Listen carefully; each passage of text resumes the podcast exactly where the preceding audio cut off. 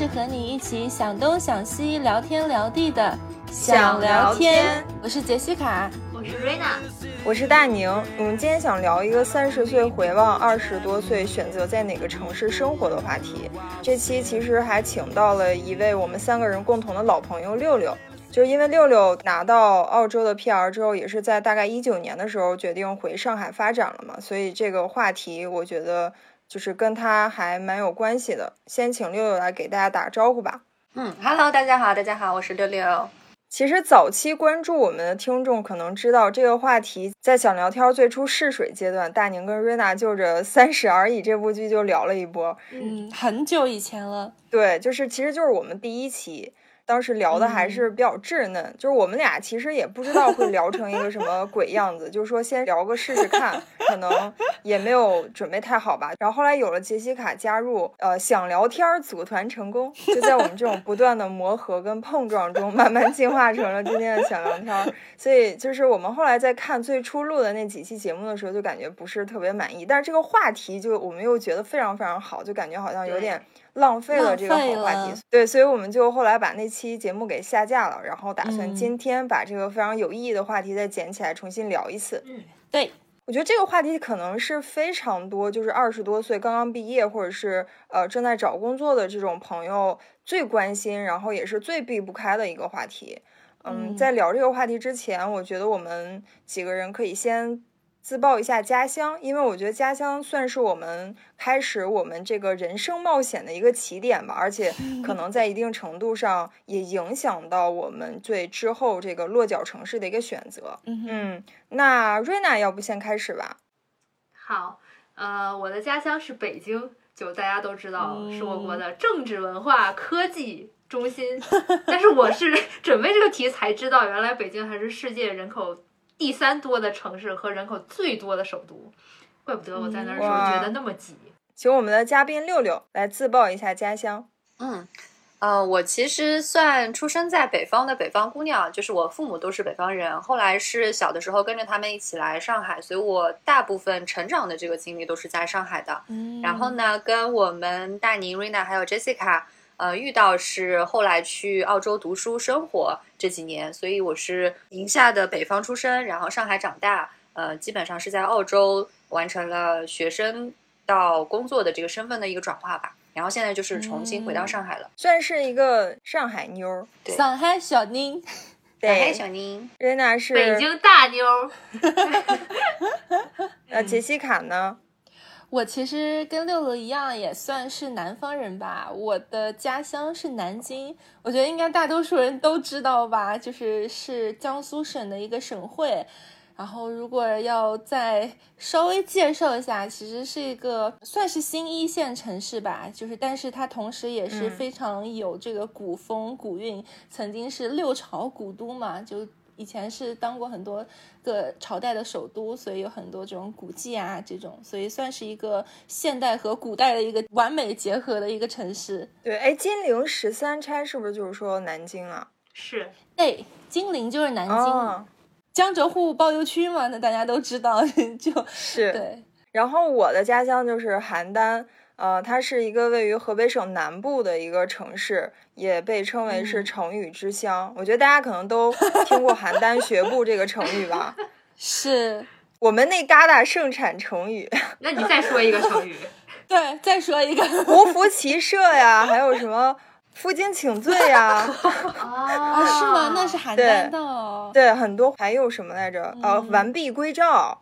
可以哦，那也是在对对讲邯郸的，非常非常算你过关了，你通过了测试。对，早知道要问我这题，我就多准备一点儿，说出几十个不成问题。要的就是这临场反应。然后就是它也是在古代就战国时期被称为赵国，就是燕赵之地的那个赵，就是指的是邯郸。So this 燕就是应该就是我们北京，对，燕是我们是两个国家的人。嗯，对对对，哦，邯郸现在现在算是三线城市吧，我觉得挺多，但是它人口也有个大概一一百万人口，算是特大城市。邯郸这个名字听起来就超级酷的，有没有？就在我印象里面，就跟西安呐这种古都的感觉气和气质特别像。对，嗯而且就是那种你闭上眼睛你写不出来这俩字儿的那种地方。是。我作为这种三线城市，或者说现在蛮热的一个词叫小镇青年，我不知道邯郸算不算小 镇，但是可能差不多。就是我们这种的孩子都会对像北京啊或者上海这种一线城市非常非常的向往跟憧憬。是吧？就在我上小学和初中的时候，我嗯当时给自己树立的梦想就是要去北京上大学，是然后在北京工作。是为什么呢？可是是你就是从哪儿听说了，觉得北京哪哪儿特别好吗？还是别人告诉你说北京牛，一定要去？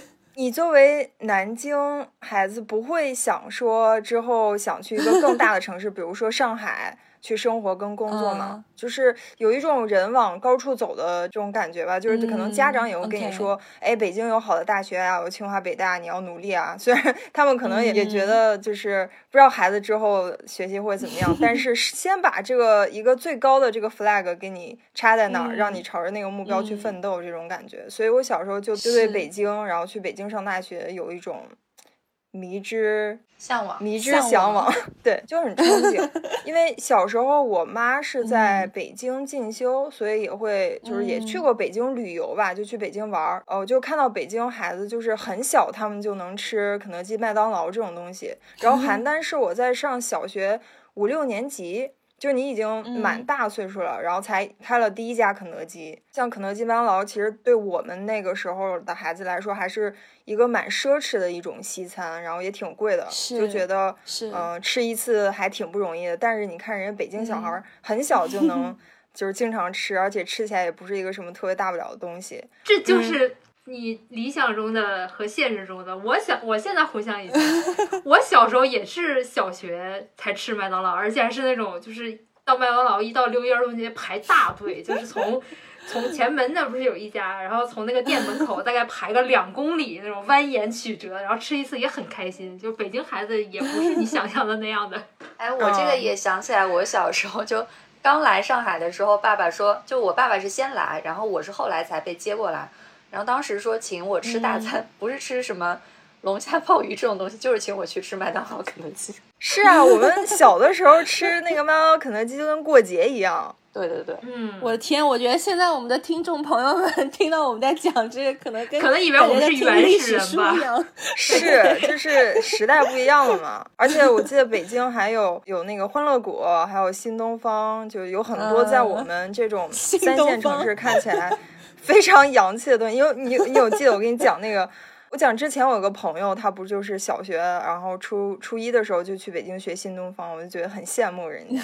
而且我去一趟北京，对我来说就是有一种进城的感觉，就开眼看世界的感觉。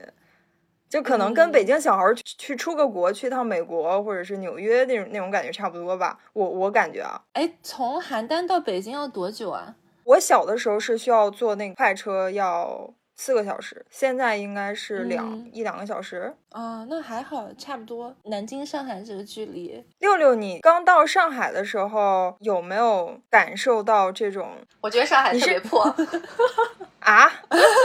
是吗？就是那个时候东方明珠是已经有了，然后金茂大厦好像还在修吧，但是整个外滩的那个就是霓虹灯的那种影像已经经常出现在电视上了。然后我来之前我就以为上海都是像陆家嘴那个样子的，然后来了之后发现上海很多很多很多还没有拆的棚户区，就现在已经很难见到了，但当时特别多，百分之八九十都是那样子的地方。然后当时住的还是嗯一个公寓楼，但我公寓楼旁边全都是嗯那种平房。嗯，我们上海叫棚户哦区嘛。我来的时候是夏天，然后我的第一印象就是满大街都躺的是人，就他们拉了一个长 躺椅，不在家里睡，在在马路边上睡。我的、我对上海的第一印象是这样子的，嗯，然后就觉得哇，这个就太欺骗性了。明明电视上面看的很发达，怎么是怎么是这种？就还没有我老家好。啊，是吗？，对，老家至少大家住在房子里啊，不然我没有想到上海人民是住在街上的。哎，他们为什么在街上啊？但是，外面凉快呗，屋里太闷了。对，屋里太闷，就是上海的棚户区是那种，嗯，一个房间可能二二十来平米，然后可能要住个七八口人，呃，夏天的话开空嗯调，一方面也贵嘛，那个时候也不是都愿意开，然后很多人就躺在外面，觉得嗯凉快一点，嗯，印象深刻。然后我当时就问我妈：“这个是上海吗？不是说很繁华吗？”我妈说：“没关系，没关系，明天带你去东方明珠看看。那个年代上海可能是有那种发达跟落后交织的这样这样的一种，”对，两千年之嗯前，是就是繁华的地方是少数，个别地方比较繁华，嗯然后其他的地方都还是原来的老样子。嗯，那个时候对比特别就跟我大学毕业第一次去香港玩的时候，也是同样的感觉啊。我说是香港的楼，因为我们出去玩嘛，肯定就是那种车会带你去转，转完了那个呃维多利亚港旁边的繁华，然后转过去就是那个中间那那一片，就是很多很老的那种楼，又黑又旧又发霉，然后又。就是你都感觉那个墙皮要脱落了，我说这香港是怎么了？城市遭火烧了吗？为什么所有的楼都是这样的？就是感觉跟你印象中的落差很大。那大宁，你到北京上大学之后，有没有我们类似的这种感觉？就突然觉得你的幻想破灭了，北京其实这么旧 之类的。反而没有哎。我到北京上大学之后，一开始还蛮兴奋的，就觉得小时候觉得这个梦想终于实现了。然后我还记得嗯我当时。呃，刚到北京的时候，跟几个同学第一次去后海，然后去五道营，还有三里屯、蓝色港湾这种地方，就是，我就我就感觉这个城市它有那种非常传统的老北京特色的那种地方，然后也有很文艺的地方，还有那种就是很时尚的啊那种国际化大都市的那种地方，我就觉得这种混合混搭非常的妙，就非常非常喜欢这个城市。就满足了我小时候对这个城市的幻想吧。我在北京上了四年的大学，其实大三、大四的时候，那种就是城市化带来的各种各样的生活上的问题已经非常非常的明显了，就是你你无法忽视。就比方说，当时最让人头疼的应该就是地铁很堵吧。我还记得当时杂志上的那个标题都是“首都变首堵”，附的一张照片就是人挤人在那个地铁上就上不去。呃，然后还有就是当时那个共享打车经济没有出来的时候，打车难也是一个非常非常大的痛点。一到早晚高峰，好多人我不管怎么打车就是打不到车。其实生活上面有非常多的这种呃难题，还有包括城市太大，你像我们在定福庄，就是那个北京的最东边吧，应该算是。然后如果我要是想出去去趟中关村，我得坐地铁坐个一个半小时，来回三个小时。但是我有朋友从天津到北京只要半个小时，就很多这种生活上的不方便嘛，就这种问题日益凸显。但是我就是感觉，比起北京带给我的这些美好的感受，那些不方便的地方都算不了啥。嗯我就觉得北京是一个非常多元化、非常包容，让你觉得你可以遇到同类的一个城市，然后你还可以遇到结交很多非常有意思的人，嗯，然后让你觉得你的梦想在这个城市是可以实现的。嗯就这个东西对我来说是非常有特别强的这种吸引力的吧。嗯嗯你说到这个，我就突然能理解到你对于城市有情节这件事儿，因为我嗯现在想起来我在对于香港的一个感觉，就是我也会觉得香港这个城市是世界上不会再有第二个香港，就它是非常特别的，就它比北京更要综合，嗯，因为它的中国传统就保留的非常传统，就包括有那些跳大神啊、什么 汉黄历这种东西，然后又非常受西方的影影响，包括它的很多地名都是直接英文，然后嗯转成粤语，然后再译成再写成普通话的那个字儿的那种。维多利亚港这种是吗？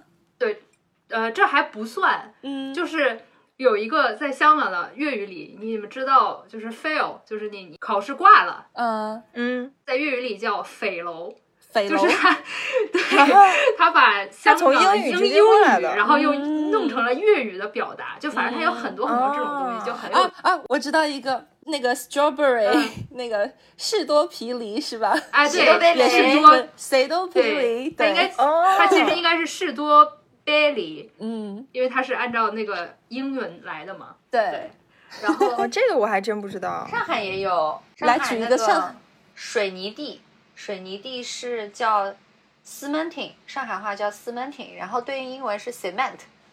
想不想？啊啊，很多这种舶来的语对言，是因为它受嗯西方的影响比较早嘛，嗯，然后而且嗯这个城市就是它又有很。就是按照香港的话说，它叫石屎森林，就石屎就是水泥的意思，它全部都是那种高楼大厦，但是又有保护的非常好的自然环境。我当时在那边的时候，就是我们那个居民楼二十八层的一个居民楼，嗯然后你下到楼下，出了小区就有野猪在那个树林里乱跑，真的假的？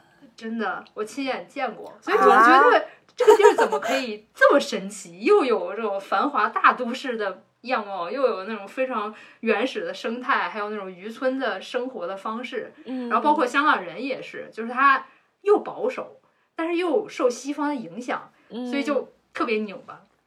所以当时我就觉得这个城市好妙啊！你你你只有到那儿去生活过、感受过、接触过这些人了之后，你才可以理解这个城市它为什么这么存在，他的人为什么是这样子。嗯，所以我现在也可以理解为什么大宁对于北京有情节这件事儿。你你像我这种特别喜欢北京的这种人，其实就挺好奇，作为北京土生土长的一个北京妞瑞娜，你对这个城市一个 是一个什么样的感情呢？说实话，在我长到二十四岁之前，我一直都生活在北京。嗯但是我对这个城市没有任何，就是我觉得值得我骄傲的地方，就是它对于我来说就只是我的家，嗯然后没有别的任何更多的意义。在我看来，就是你刚才提到那些生活的不便，比如说太挤了、太堵了，嗯，在我看来，就是我很想要逃离它的原因。我我就我就会觉得，就是我的家已经已经变成这样了，那我不如去别人家看看。是，对，而且因为我当时大学毕业，然后也是在北京找了一个体制内的工作，我以为我自己会嗯。很满意我的生活状态，后来我就发现，嗯。首先这个城市我确实也待腻了，我想要去看看外面的世界，而且我当时的工作嗯。又真的很不适合我。就是举一个很小的例子，我之前应该也在别的节目有提到过，就是我每天早上到了单位，从那一刻开始，我说的每一句话，我都会在这一句话结束的半个小时之内反复的思考这一句话说的是不是准确，有没有把领导的名字叫错，有没有说的时机不对，然后他会怎么样想我。你你可能每天也没有干特别多实际的工作，但是每天就会非常累，你的心理压力会很大很大。有很多这种人际交往上的这种焦虑，而且可能就是来自于这份工作不适合我，然后我给自己的一个压力，所以就基于嗯是。这两个原因，我就开始在准备，就是我要去外面上个学，去看一下外面的世界是怎么样，我就开始自己默默的嗯。准备那个去香港的申请嘛。后来嗯申请到了香港的学校，然后去跟我们单位辞职的时候。就我的领导们，一个就是首先表示了震惊。我还记得我当天辞职的时候，因为我跟我领导就是面对面，在中间隔着电脑，然后我说领导我要嗯走了，然后我领导以为我要早下班儿，他说啊那你走吧，我说嗯，你这个致辞有点怂呀，你你不敢说领导我要辞职吧？你说领导我要走了，这个是我领人领导说生中第一拜，次明天辞职见。对呀、然后我就嗯，我说不是不是，我说我想去呃香港读个书，就这么怂怂怂怂的。然后让我领导就是表表示了震惊之后，因为基本上很少有人会从体制内辞职。我估计他们多少年可能都遇不到这么一个，他们可能觉得你疯了。也有可能。但是随后就是又表示了祝福，就是说，哎呀，挺好的，嗯去外面见见世面什么的。嗯，哎，你这让我想到什么？就你知道之前很火的那句话“世界那么大，我啊想去世界看看”那么大，我想去看看，对吧？对，然后、啊。对我前段时间好像就有看这个跟进啊，就是最新的 follow up，就写着留这个给领导留这个条子的那个人，并没有辞职，并没有出去看看。这个骗子，对。啊，对，结果他骗了好多人辞职了，他自己没辞职。我当时我真的是有在我的那个电脑上有贴一段话，我我也忘了是在哪儿看到的，就是写说。这个世界上最可怕的事情就是那种一眼能看到老死的日子。嗯哇塞，你这不是在工作电脑上贴的吧？是大家同事是是在工作电脑我上去贴的，那你领导不是天天都能看到？你这在暗示什么？反正最后的结果就是我辞职了，嗯，是去香港读了书。哎，那你当时辞职的时候有没有对未来不未知的这种恐惧？你会不会担心到香港读个研，可能还是得回北京？那回北京之后，那我可能找不到我现在更好的这个工作，我可能去一个更差的单位，你会有这种担心吗？完全没有哎，啊？是吗我？当时就是想的就是那不行，就是再回北京呗，那就重新找工作呗，那又怎么样呢？嗯，是，我现在就是作为一个已经三十岁了，已经这件事儿已经过去十年，再去回想的时候，嗯我会想说，如果是现在的我自己，我可能不会辞职辞的那么毅然决然。啊，是吗？是因为当时刚入职场，就是没有什么钝感力嘛，所以你会想想这想那想东想西。嗯，但是其实你熬过了那段时时光之后，你可能就适应了那个生活，嗯那你也不会那么痛苦了。那你嗯那外面的世界对你的吸引可能也就没有那么大了。那你在做出你这种选择的时候，可能就会犹豫比较多。嗯对于当时的我来说，我完全没有考虑有什么后果啊，或者怎么样，我就是想想要做就就去做了。嗯我觉得这可能也是作为一个北京小孩儿的一个优势。嗯嗯，就是我记得我有个很好很好的朋友，他就是也是差不多跟大宁的状态一样，是来自于于那种三四线的小城市。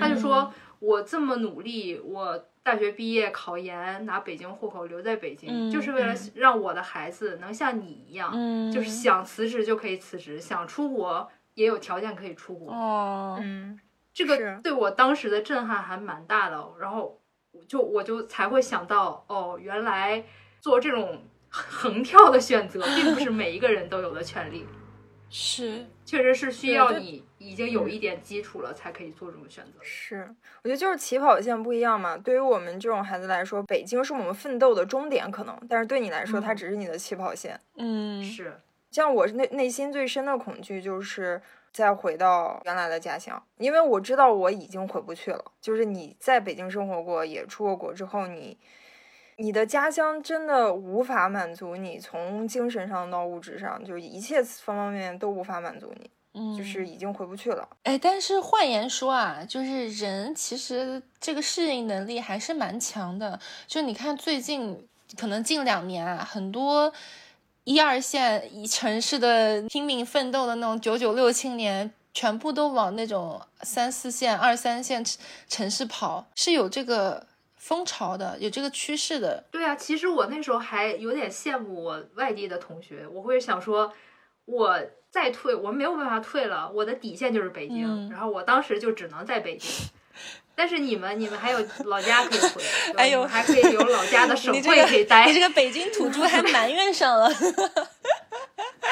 我就想说，那北京这么烂，对吧？这么挤，这么堵，那我怎么办呢？我也没地儿可去了来。上海要是愿意，你也可以去个杭州什么之类的地方。，Welcome to 上海。当年好像还没有这么多的选择，嗯就好像没有听过说谁 北京人跑去杭州、嗯上海。嗯，是，嗯因为当时好像也没有大厂这么发达的这么多工作机会，嗯，是。所以当时我们其实也是有焦虑的。是我现在我也不记得我在看哪一个综艺，好多的都市青年搬到海南去，有没有？嗯开搬到云南去，对，搬开一个那个什么客栈、Airbnb 啊，或者什么民宿这种，然后就天天冲浪，天天就是过得很开心，养个狗，然后天天唱唱歌，经营一下自己的小小生意。哎，我觉得这个适合瑞娜。我觉得她要是没有来悉尼，可能最终就是从北京去个云南，自己开个客栈，天天养一堆狗，然后然后关了咖啡馆，就是出去那个遛弯儿去，嗯，我觉得是徒步我感觉。这是这就是跟我在悉尼的生活就是差不多，除了我现在还要做社畜以外，嗯。其他的 基本上已经差不多了。哎，我觉得瑞娜可能不是开个客栈，她是开个那种狗咖，有没有？狗可以狗狗咖啡馆。嗯，那杰西卡有没有对哪个城市就比较有情节或者比较爱？啊，那我们就顺着说吧，就从就离开家乡南京以后嘛，就是来到上海念的本科。当时其实对我还是，当然也是很新鲜啦。你毕竟是到一个也是像北京一样的国际大都市啊，很多东西都不一样啊。包括当时南京好像还没有地铁，或者是地铁好像。就好像只有一一个线，然后当时上海已经有十几个线这样子，然后所以就觉得哇，好方便，交通也方便，包括上海是，呃，非常有名的一点就是它的那个便利店非常便利，几乎每一个街口都有一个全家或者是 Seven Eleven 这样，在你需要一些东西啊，包括需要吃东西的时候都是非常便利，这个就是南京没有的东西，当然也是很新鲜啦，但是对我来说可能冲击没有那么大。一个也是因为可能我去到上海的时候，上海已经就不像当时六六去的时候很小嘛。我去的时候已经是呃一零年的时候，已经很上海已经很上海了，你懂吗？对，嗯嗯，所以那个时候的信息也不算那么闭塞了，你是能够知道一些你去到上海以后你会得到什么，或者是你能期待一些什么的东西。所以就是在我意料之中的好。你懂吗？就是没有那么哇，那么 surprise surprise 感觉，但是还是相当好的，对，嗯。而且毕竟，我觉得可能也因为你是从新一线城市到一线城市，这个心理的就是这个差距没有那么大，然后就不像我这种从三线直接到一线的那种刺激，会会有一些 还是比较兴奋的，对我来说。我觉得会有一点，就是我发现。对我在上海能够得到的东西，其实，在南京也有，但是可能就会更多点。比如说，也有那些国际品牌啊，什么这些，我需能满足我的一些需要啊。但是，可能上海就更多一点，会有更前卫一点。比如说，我记得当时是哪一家店，就是第一个在上海开的啊，就是那个每次开业，他都会请一堆半裸男模的那个，那个叫什么？呃，维多利亚的秘密。啊，不是，呃呃，是另外一个，就是卖服装的啊，我给想不起来。Anyway，就是有这么一个半裸男模，谁在搜索了已经？哇，是怎么搜半裸男模？这个共享投屏太搞笑了，我的天！这个吗？对对对对，就是这个，是这个。我去，还真有。好奇的听众就自己上网搜索一下。什么 A A？你知道的好新潮哦！我这个我都我都不知道，我现在还不知道。美国时尚对，就是它的那个店员啊，全部都是一水的那种，就巨好看，都是挑过的。我的天，可还行？对，我今天下午就要去。对，然后就这种东西呢，当时还是会对我有一点点冲击的，因为是会有一些尝鲜的那种感觉，就觉得啊，好多每天都有很多东西可以去探索，在这个城市里面。嗯，六六有吗？有这种城市情节吗？我理解家乡的概念是，我是什么时候塑造世界观的地方。嗯，就是我我来自哪里，我会有这个这个想法。比如说，我对于我自己来说，可能嗯。初中还比较幼稚，就没有太多思考。然后到高中的时候开始思考自己是一个什么样的人，然后想成为一个什么样的人。然后我跟这个世界，跟我周周围的这个环境，环境也好，人也好，我们我要怎么去相处？就这个思考，大部分都是在高中时候形成的。所以当时会觉得，哦，上海这个地方是我我真的成长起来的地方，就会有家的那种归属感。上海可能算是一个比较。标准的大城市的那个概念，然后后来去悉尼了之后，反而没有觉得悉尼是一个什么样的国际的大都市，嗯，就是跟上海对比之后，反而还是觉得上海更更像是一个更 modern，对，更更像是一个摩登的大城市。然后现在回到上海了之后，又更加深了这个印象。嗯，反正后来就越来越多的那种声音，都说其实北京、上海如果可以算作是国际的一线城市的话，那像悉尼、墨尔本可能就是 国际上的二线城市。我觉得说定位还蛮准确的。再接下来，我们就是因为各种各样的原因，共同汇聚在了悉尼这座城市。对吧？我是因为大学毕业之后过来读研究生，杰西卡跟我是一样的。嗯，六六是大学二加二的一个项目，然后在大学读两年，到澳洲读两年。哎，六六，你当时在悉尼毕业之后是怎么考虑的？想要留下来？本来呢，留下来之前还有考虑过要，呃，就是研究生的时候是做过一个考虑的，嗯、一个是国内呢，就是原来我读二加二的这个国内的大学，它给了一个推研的名额吧，但是也是要考的那种，就可以从嗯国内的这条线再往上去申请研究生。然后我自己嗯根据我喜欢的专业呢，又看了一下，有两个选择，一个是香港这边的一个项目，还有一个就是悉尼大学这边的一个项目。所以呢，嗯我是在这三个选择里面，当时还决定了一下。那国内呢，主要是因为这个学制的问题，就是要追赶一些什么。嗯，国内考研的这种啊政治的考试啊，然后就相关的这种考试，当时已经在国外很长时间了，再去追的话就比较难。然后当时这个可能嗯就、有点落下对，就放弃掉了，那就只剩香港和呃悉尼。然后香港这个呢，嗯真的是有点运气的原因。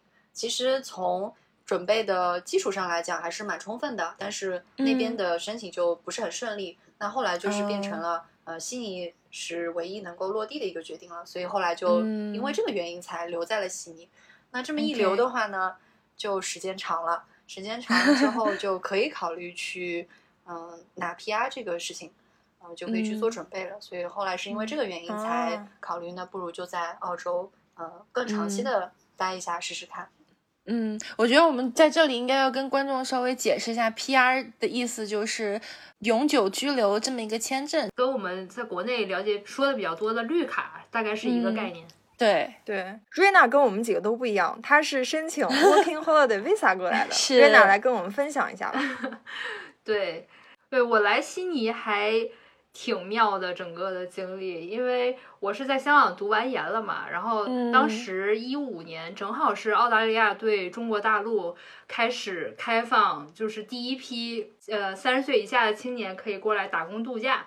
就是它嗯。是一个一年的那种签证，你可以嗯。一边赚钱，然后一边或者也可以选择读书，然后可以在不同的城市去去感受这个国家。所以当嗯。时因为我已经在香港过了那一年，然后我就发现，哎，我自己好像可以在一个另外的城市，嗯在没有人认识的地方好好的活下来。那有一个机会可以来澳大利亚，不如就来试一下。嗯，而且就是特别巧的，就是我当时和我男朋友呃说了这件事儿，他也蛮支持我的。他当时是在北京的一个央企上班，然后谁知道没没想到，他就还挺支持我的，说那那我们就一起去吧。然后结果好死不死，他还就抢到了名额，而且一下抢到了两个，所以我们俩就一起来了。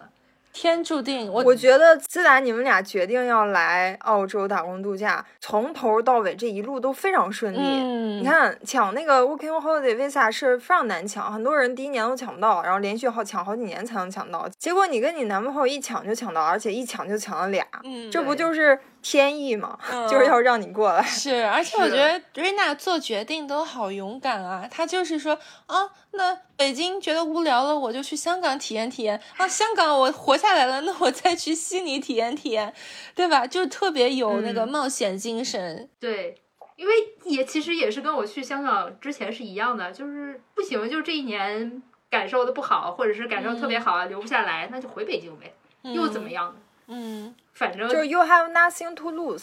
对，嗯，初生牛犊不怕虎，我给你翻译一下。确实是，就是我还是挺感谢我男朋友当时也愿意去冒这个险，因为对于他嗯来说，他是一个他有他 have something to lose。对。他怕如果你失失去了应届毕业生的身份，那你可能以后再重新回北京找工作啊什么的，也会有一些麻烦吧。但是他也哦是会相信我这个决定，然后也愿意跟我来去感受这样一段。嗯就那时候想的是 working holiday 嘛，嗯，所以我们就后来就一起来了。来到这边，没想到从来没有 holiday 过，直接就进入了 working 的阶段。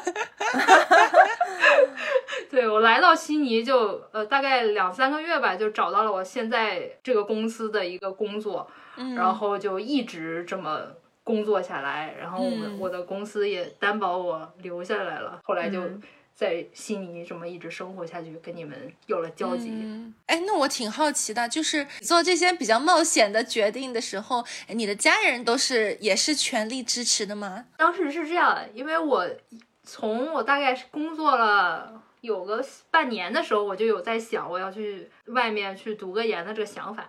那个时候我就已经开始跟我爸铺垫了，因为他也是一直会想说应该上一个研究生，然后我说那我可不可以去外面上？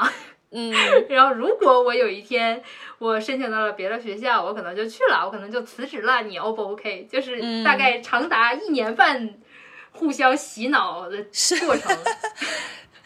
然后，所以就是他对于我去香港读研的这件事儿还接受的比较 OK，但是对于去澳洲这件事儿，他到现在都还会跟我说：“你这个骗子，你不是跟我说你去澳洲 就打工体验一下你就回来吗？你怎么就留在那儿了？” 是，到现在还会有这种怨言。是这个铺垫没铺垫好，这个我确实也没想到，而且确实你来的时候也不知道能留得下来。对。但这也没办法，你看，像我和一切都是命运的安排。对，你看，像我跟大宁来的时候是也是两年的研究生嘛，那我们也是不，当时也是只是想着说先来念个研究生，然后再走着瞧，也没有说是一来就呃打定主意说啊抱着留下来的目的，要不然我们就不会念我们现在这个专业了，我们肯定就念个比较保守的什么会计啊这种，念一个能移民的专业。对，所以都是来了以后啊，好像出了国以后的。决定就是更水到渠成，就是慢慢的走着瞧，然后一步一步慢慢的做决定的感觉。因为我我跟大宁不一样的是，我确实还挺喜欢悉尼这个城市的。嗯，我也是。在我看来，我不是嫌它太破，我是嫌它，我还是嫌它人太多。如果它能再村儿一点，那我就更喜欢了。是，欢迎你去堪培拉体验一下，那边就是没有人。要不然我还是去新西兰吧。是，天天放羊。对我觉得我跟瑞娜是一样的。我觉得我来了悉尼以后，体验到都是好的大过于不好的点。哎，我不知道你们会不会有这种感觉，就是我觉得我每一次换城市，我都是抱着一种重启的一种心态。就是比如说一开始在家乡的时候，其实我对。当时自己的状态是不满意的，我就是觉得我当时的性格太自闭了，以及我当时的呃人际交往啊、朋友圈我都没有特别的满意。当然不是说我当时交的朋友不好啊，只是我是觉得我当时的交朋友的状态不是一个我想要达到的那种自如的、闪着点光的那种状态，我是比较被动的，就是。永远去跟着别人屁股后面走的那种状态，所以，但是我又没办法突破那个圈，所以我换城市也是有一部分原因是需要给我换一个环境，重新。就是死机重启的那种感觉，你知道？然后到了新那个城市，我就假装自己之前那个自己不存在，然后完全就是以一个崭新的面貌直接去面对新的人，去面对新的环境。我是有这种心态。在上海，其实啊也是有一点点这种因素在里面，对我当时的一些我个人的状态，以及我当时在学的专业。没有特别满意，所以也是来到澳洲，也是因为想要给到我自己一个这个死机重重启的这种呃机会。我觉得你这个心态特别好，因为对于很多人来说，可能他在面临选择要不要去一个新的城市的时候，他会有很多顾虑，就是我要放弃我之前的什么很多东西啊，我要我要搬家呀什么的。但如果他能像你这么想。就是你会有一个新的开始，那他可能对于这个新的城市的期待就会更多一点，然后顾虑就会更少一点。是，我是觉得我真的有在通过这样一次一次重启的过程中，达到自己想要的状态。所以，对我是觉得这点还是蛮好。我真的是，比如说我原来觉得自己太自闭，我就到了个新城市，我真的就会把自己 push 到那个一个社交场里面，假装自己是一个花花蝴蝶的那种感觉，然后真的是会有帮助自己打开很多。给自己立一个新的人设，对，就是我哪怕我演，然后我演着演着它就成真了。就我演我自己很外向，但是慢慢你演着演着，你就真的习惯了去主动跟人打招呼啊，主动跟人去交往这样子。而且我我也觉得，就是去到一个全新的城市，确实也会给你一些这种勇气。我想起来，我当时在香港的时候，我有讲过这个故事，在那个独居那一段，就是我我有朋友要。结婚，然后我就跑到维港去找了一堆陌生人去给他录那个祝福，就是这样一件事。我觉得我在北京是绝对干不出来的。你多蠢啊！你为什么你就在北京天安门面前，然后找了一堆人给你录一段话？嗯我我肯定说不出口，但是在香港，我能体。会耶，嗯，嗯，因为你到一个新的城市，一切都是新的，没有人认识你，你就可以去干一点儿你之前不会干的事儿。对，就是没有那个包袱。对你要是比方说你要在北京，那都认识你，都知道瑞娜原来是这样，哎，她怎么今天突然变成这样了？你会有这种顾虑。对，嗯就像梁朝伟每次喂鸽子都得跑到英国去嘛，他不可能在北京喂鸽子的，对不对？大家都认识他，肯肯定觉得说你装什么忧郁。可能陌生的环境是干一些奇怪的事情，羞耻感会少一点。对，哎，其实，哎，杰西卡，你刚刚在讲的时候，我有一个问题想问你，就是、嗯是不是因为你之所以喜欢这个城市，也是因为跟你这次自己重启成功有关？就是说，你把自己又重新重启之后立的这个人设是你自己非常喜欢的，进而嗯影响到你也很喜欢这个城市。我觉得会诶。就是嗯我先替杰西卡抢个答，因为我感觉这个人和城市之间的缘分还是蛮奇妙的。就是你在是到这个城市来，你接触到了什么样的人，然后你遇到了什么事儿，它会决定你最后会不会选择留在这个城市。我记得我有听过，就是那种故事，就是也是呃有小哥过来留学，然后他的 就先在学校就不知道怎么着，然后就挂科，挂科嗯到街上到 City 晚上就被人抢了包，而且还挨了一顿揍。好惨。所以这个人就是，就整个就就疯掉，说我完全没办法在澳洲待，这个这啊个国家太可怕了，然后他就走了。这就我现在设想，如果我遇到这种事儿，我如果一来悉尼就遇到了各种各样非常糟心的事儿，我可能也会嗯。对这个城市没有任何好印象。我我觉得是是的吧，就是肯定是，呃，你跟这个城市的缘分是有一点关系的。就比如说，我原来其实硕士的时候没有是打算升澳洲的，一直是都已经在申请英国的学校，因为英国就是对我当时选的专业那块儿是比较专业一点嘛。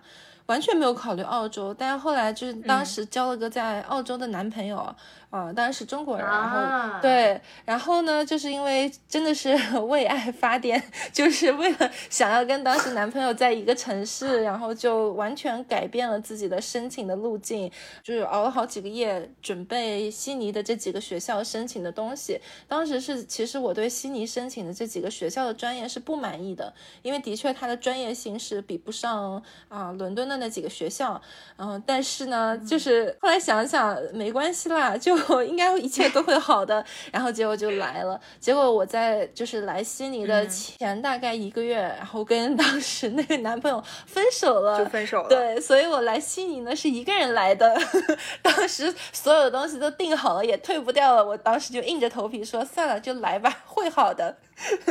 嗯，我觉得这种为爱迁移，应该也就只有二十多岁才干得出来吧。是，现在就是真的考虑会更多一点，没有那么嗯会冲动的样子。但是的确也是，你看，这嗯也是一个跟城市的缘分，对不对？现在我回头看来，我其实是感谢他的，他没有成为我的长期伴侣，但是他让我来到了悉尼这个城市，认识了这么多我现在的朋友和现在的生活，我我觉得是会比的去伦敦的这个决定要好的。所以也是一个奇妙的缘分了。是嗯那六六，你当时刚到悉尼的时候，你是像我和瑞娜那样比较喜欢，还是会像大宁一样稍微有点失望？总的来说呢，哎，其实来悉尼的这个决定还是基于一个理性的决定才来的，所以对他期待还是读书相关这方面的，所以，嗯、嗯这方面倒是还是蛮符合预期的。就是我觉得，呃，不管是学校啊还是这个专业的配置，嗯，都跟之前想象的差不多。嗯，嗯这个是我觉得比较满意的。然后除此之嗯外，像大宁期待的大城市的那些，一开始也没有太多期待，所以来了之后看到这个样子吧，也也觉得还行。没有那个失哎落。反而对我来说是 嗯开开眼界了，我我才知道哦，原来西方的发达国家也就发达到这个程程度，不像是嗯没来之前在媒体上面看到的那种繁华。然嗯后我觉得比较喜欢的是，嗯，就刚刚大家有提到的文化沉淀的这个部分。嗯嗯，当时来出国的时候呢，其实有跟我父亲做过探讨，就是为什么要嗯出国，在国内待着不嗯好嘛？因为当时出来的时候，其实国家发展也蛮好的。嗯，嗯当时是有嗯考虑说，嗯，如果是以现代社会的这个角度来讲的话，呃，国外发展都会比中国要早大概五十年到一百年这个样子吧。所以，嗯嗯，整个的城市化这块儿，国外还是确实是比较先进的，所以就想出来看看。是不是想提前去看一下发展了五十年到一百年之后的中国会是什么样子？可能去国外就可以看到。对对对，确实是。然后来了嗯之后呢，嗯，有几个比较直观的感受吧。呃，所谓的这个文化沉淀，一方面当然是经济发展程度了，比如说大家的薪水，比如说整个社会的这个制度健全嗯等等，这嗯这些都是大的方向。我觉得在澳洲就是生活一段时间的朋友，尤其是有工作过的，那可能嗯这方面接触比较多，会觉得还是确实是挺完善的。比如说什么呃社保制度啊，然后这嗯个税的安排，比如说这次疫情就是政府有发钱，就等等的这些，嗯大家都会觉得在澳洲生活成本上面会比较容易 cover。有保障对，容易有保障。就作为一个刚刚毕业的学生，你也可以很快就用自己的工资买到想要的苹果电脑、呃苹果手机，就这种嗯比较好的设备，都还是比较容易去实现的。然后贫富差距也不会说特别的嗯、呃大，也就是说，嗯嗯一个没有任何背景的人在澳洲可以通过自己的努力，比较快的进入到一个中等的这种生活水平，这个是就嗯比较大的层面的。然后细节一点的话，比如说我我当时我们跟 Jessica 一起，经常会去比较有意思的这种餐厅小店去做探店，嗯，嗯。这些真的是我当时觉得是国内没有的，但现在就有两嗯说了，嗯，嗯就是那些小店是有很多对，现在真的国内太多了，嗯嗯，当时大概还是一四一五年的时候吧，对吧？没记错的话，嗯对，是。大概五五四五年前，呃，我是感觉澳洲这样子的很精致的小店真的非常多，然后这个多它不是一个政府行为，它是一个沉淀下来才有的，就是自然生长出来的。它是社会发展到这个水平嗯了，对就会有这个东西是。你比嗯如说，很多人他就会做选择，说我原来读了法学的博士，但是我出来工作的时候，我不一定要去办公楼里面当白嗯领，我就想开一家自己属于自己的店。那他可能选择烘焙店、咖啡店，或者开一家自己的瑜伽店，然后他会把自己的所有的心思都花在自己的这个作品上。然后，因为他受过良好的教育，所以他的这个审美，包括他输出的这个整个店铺的这个他所谓他的作品，真的是非嗯常讲究，有自己的特色。然后是嗯，落实到每个细节上面都你很值得去品味。所以我们当时嗯去嗯探这些店的时候，每家店都有惊喜，然后每家店都有很不同，就像翻开一本故事书一样。就是这个，我觉得是是嗯、发展到一定程度了之后能看到的嗯一些现象。然后嗯，对，现在就等会儿聊到回国的时候，可以再跟大家分享一下现在国内的情况吧。就是追的越来越紧了，就越来越感觉嗯澳洲的那些当时觉得新鲜的东西，国内也是慢慢的开始嗯铺开来了。就这个差距，嗯，缩的越来越小了。嗯，是。你们当时在做一个微信公众号嘛，相当于一个自媒体，吧？对然后嗯我记得我印象很深，你们当时去探了一个，是一个以健康食材、健康生活方式和理念来开的一一个咖啡厅。然后那个男主人是建筑师嘛，然后女主人也是一个非常高知、高学历，然后很一一对夫妻开的这么一个都是 IT 行业的大白领。对，然后他们就放弃了原先就光鲜亮丽，然后收入也非常非常不错的一个工作，就呃专心开了这样一个店。嗯对，这个其实对于当年的我们来说，还是有一丢丢的，就觉得哇，人家可以这样子，对吧？嗯就是可以选择这样的生活。是因因为我们从小受到教育，就是说你要好好学习，上一个好大学，争取嗯上个九八五二幺幺一本。嗯。完了之后，在一线城市留下来当个白领成家立业嘛，这样就好像是一个幸福人生的嗯。模板了，就没有就很少身边有见这种例子，就奋斗了半天，放到大城市，完了之后有一个非常光鲜亮丽的白领的工作，你放弃不干，然后去反而去开了一个小餐厅或者小咖啡店，这种例子是几乎嗯。没有的，但是在澳洲就会有很多，而且。他们这样做不会受到任何价值，大家就觉得很很平常啊。他就是在追求自己想要的生活呀。就是我觉得这个可能是在这个国嗯家啊，可当年啊，在这个国家好像还蛮开眼的一个地方吧。但是现在好像国内也会开始慢慢有这种趋势了，我感觉。这也是我当时就是一直到现在为止，我都觉得在悉尼让我觉得平静、内心 平静的地方，就是 peace and love 的地方，就是你你做什么决定。不会被别人说成是出格，或者是说哦，像大宁说的，从小我们拿到的人生剧本就就只有一一种，就没有没有说我们可以去写自己的剧本这样。但是在这边，就所有人都在写自己的剧本，都在做很多奇怪的事情，比如说我们我之前的公司的 CEO，他就有一个牧场，他最大的爱好就是下了班开一个小时车到他的牧场，跟他的牛 Jeffrey 一起聊会儿天，一起玩耍一会儿，就是就会有各种各样的奇怪。每个人看似啊都是在都是上班族，但是背后都会有各种各样奇奇怪怪，但是又很好玩的爱好也好啊，特长也好，或者在干的另外一个斜杠的事情也好，就是就让我觉得特别有意思。对于我来说，是就是嗯悉尼最吸引我的，除了我觉得它比较农村，比较 适合我这种爱徒步啊、爱什么的人来说，我觉得还有一点就是，呃，你有钱，当然有有钱的活法，你可以买豪车，你可以买船，你可以买豪宅，但是如果你就是一个是详情请参照我们上一期节目。买邮局，如果你就是一个普通的上班族，或者你开一个自己的小生意，你其实你的日日常生活，就是你你你想要跟这些富豪过类似的生活，其实也很简单，因为我们有很棒的海滩，它也、也是不需要门票的，富豪可以去，嗯。我们也可以去。富豪没事儿上班时候遛狗，我们就是下班时候遛狗，就是你你跟他的差距不会那么大，然后你在 街上也不太会因为旁边的这辆车特别贵。我就让他三分，他就可以横行霸道。但是因为我的车比较便宜，别人就可以过来挤我一下，欺负我一下。但是我在北京的时候，我是明显有感觉到，你如果是新手，你如果是女的，你如果开的车便宜，别人就是会欺负你。我当时在北京刚学完车的时候，我？就是开了当年借了一个亲戚的一个很好的一个奥迪，那乱开就是没有人敢说我，当然乱开是不对的，但是你就会有这种现象。但是在悉尼你就不太会能感觉到这些，而且呃，你如果嗯不喜欢买奢侈品什么的，你就可以不用去赶这些潮流。嗯对我反而觉得在澳洲，你穿奢侈品是一种另类哎，我真的很少。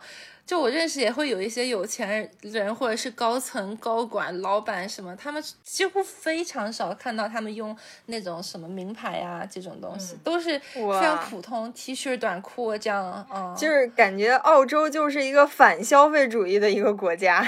对，就是比什么比，就是你自个儿玩去吧，就这种感觉。对，因为他确实他想要比，他也有很多别的赛道，对吧？人家那个买一个游艇 是吧？光一年的停车费在在 Sydney Harbour 那边一年就七八十万的停停停船费，船费，对吧？人家有的是可以这种比的赛道，不需要一定就是那几个什么买个贵的包包什么的，对。对，所以这个对于我我来说，我觉得就就很舒服，嗯。我不需要去跟别人挤破头，一定要去比这些东西。是，包括像也比较少会有这种互相比，说啊我的工作更好啦，还是就是比自己的人生进度，嗯你懂吗？就是嗯可能啊我买房了，啊我买车了，我怎么样，我会我我升职加薪，我生小孩，就没有人是在赶着追着赶着完成这些人生进度，都在按照自己的节奏就计划慢慢来这样子，所以这点也是让我觉得比较、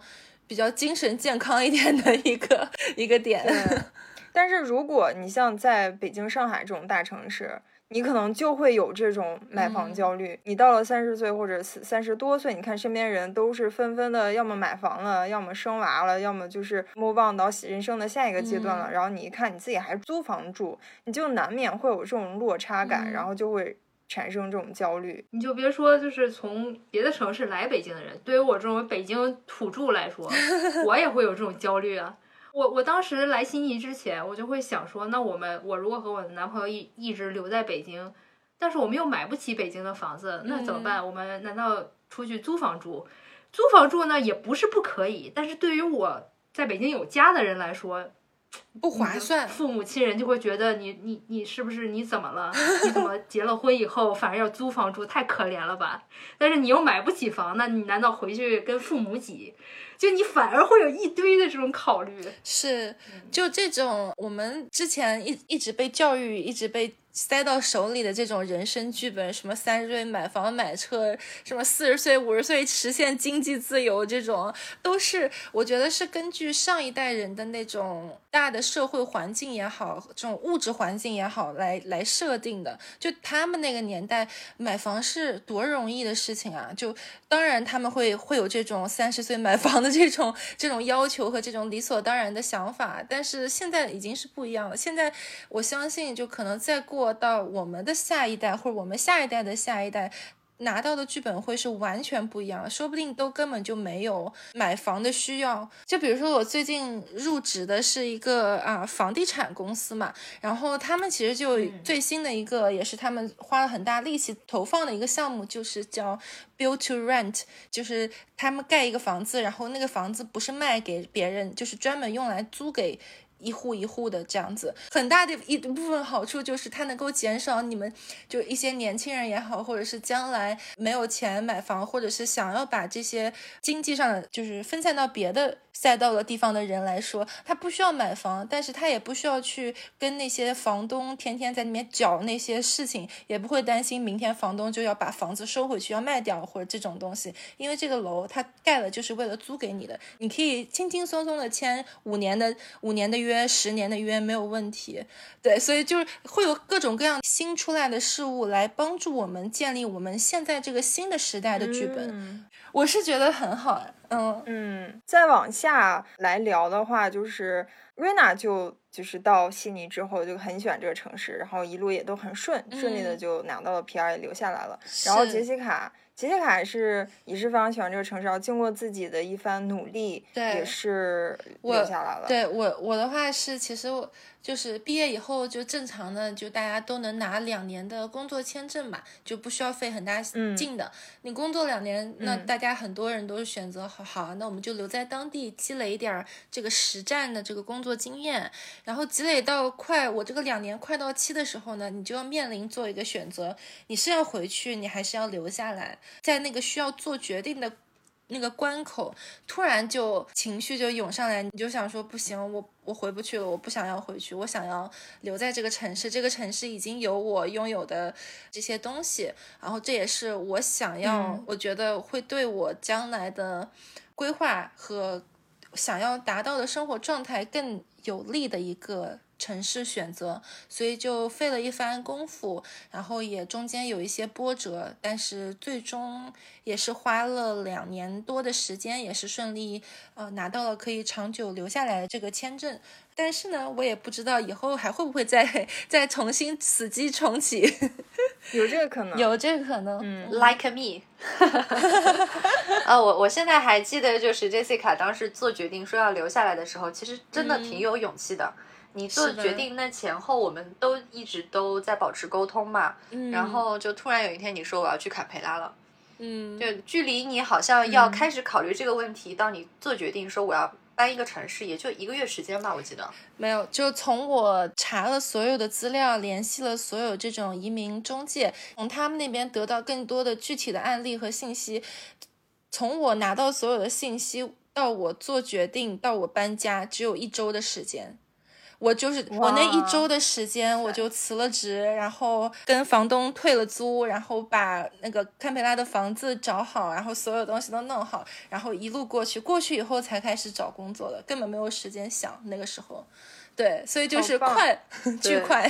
对，而且当时是一个政策变动非常剧烈的一个时间段，就大家都不确定未来会怎么样。而且你当时咨询到去堪培拉呃工作可以留下来这条路，你也不确定，等你工作完两年，他政策还会不会再接着变？就一切都是未知的，就还是蛮需要勇气的。我觉得，嗯，好在就是当时其实也没有给我太多的选择啦，去堪培拉是。一条选择，还有一条选择就是回国了。就是我要想留下来，这只有这一条路。在当时看来，如果我再等一等，再等一等的话，这条路说不定都没有了，你懂吗？所以必须要快很准了。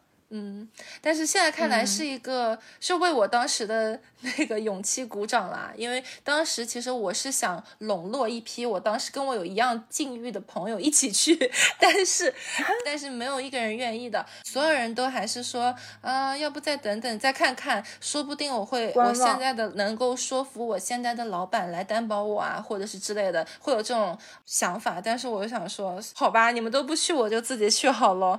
然后，但是现在看来，所所有这些，我当时就是选择留下来的，现在都没有留下来了，现在都就是必须要回回去了，这样子。嗯，因为可能要跟听众朋友们介绍一下，堪培拉虽然是我们澳大利亚的首都，但可跟我们北京的首都那可不是一个概念。十万八千里算作偏远城市，对不对？就是那种人又少。工作机会也少，就是路上还能看到撞死袋鼠的那种城市。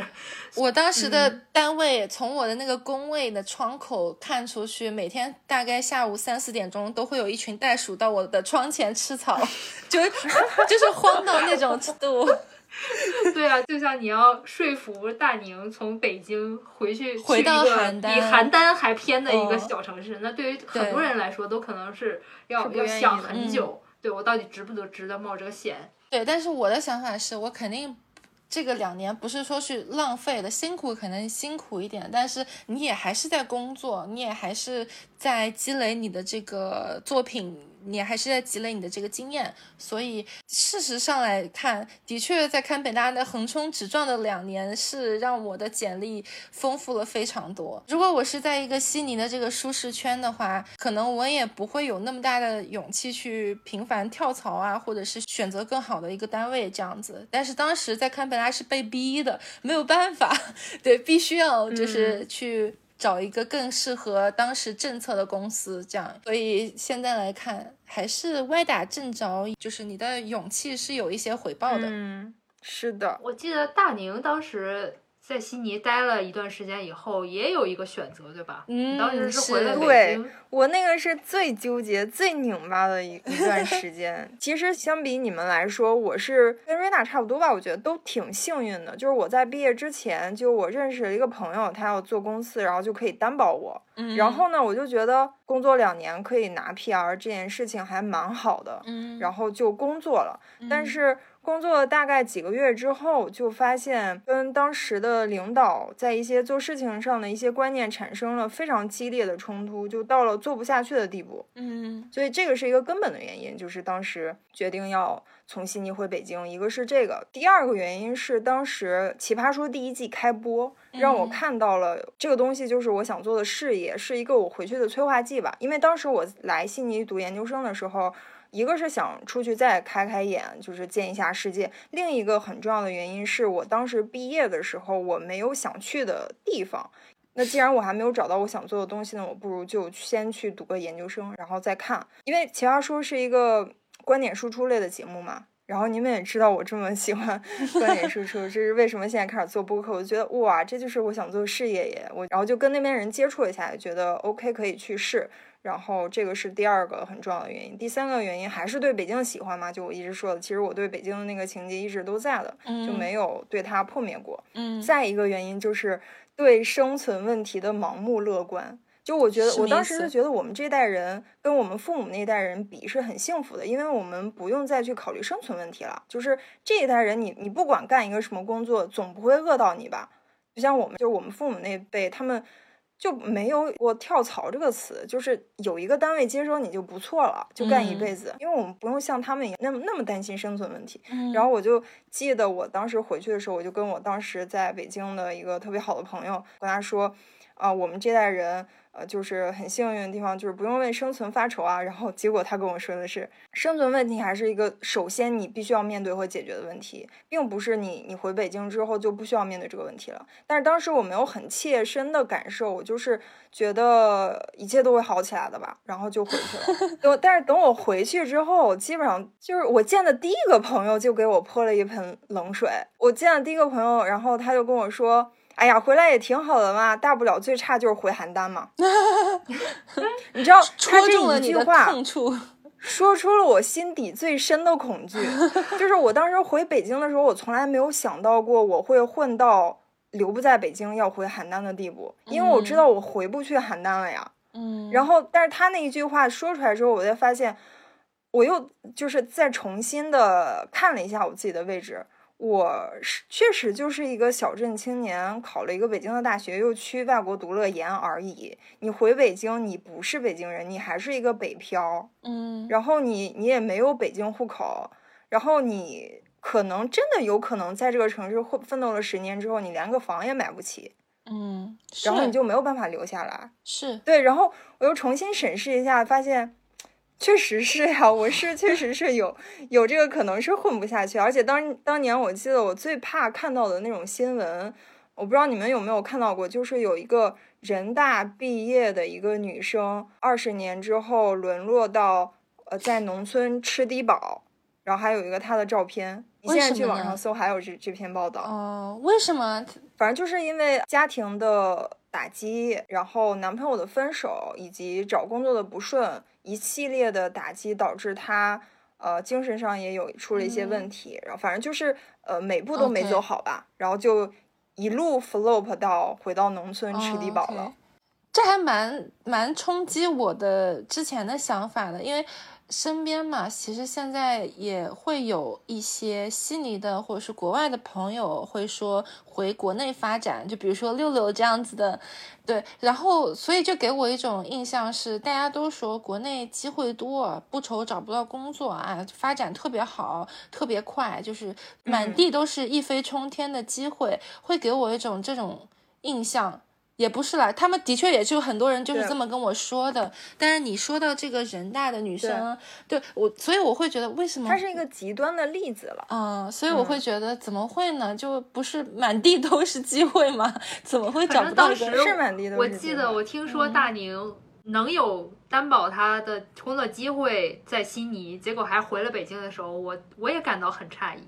我当时还也也一块儿吃饭，然后我说，嗯，你怎么就回来了？然后他又嗯，跟我说是，对他做这些选择的原因什么的。但是在一般人看来，确实嗯是这是一个很很很奇怪的选择。就确实是像呃杰西卡说的，回北京之后遍地是工作机会。嗯实际上啊，就是找工作，我我在北京找工作是蛮顺利的，就除嗯了那种给户口和就是那种体制内的官媒这种你不是嗯特别好进之外，以及当时非常抢手的奇葩说也不是非常好进，因为想去的人实在是太多了，这个可嗯能跟我一开始想的也有点差距。嗯，然后呃，其他的那种公司，像什么纸媒电视台或者是互联网公司，其实你都能进，然后也都有给我 offer 的。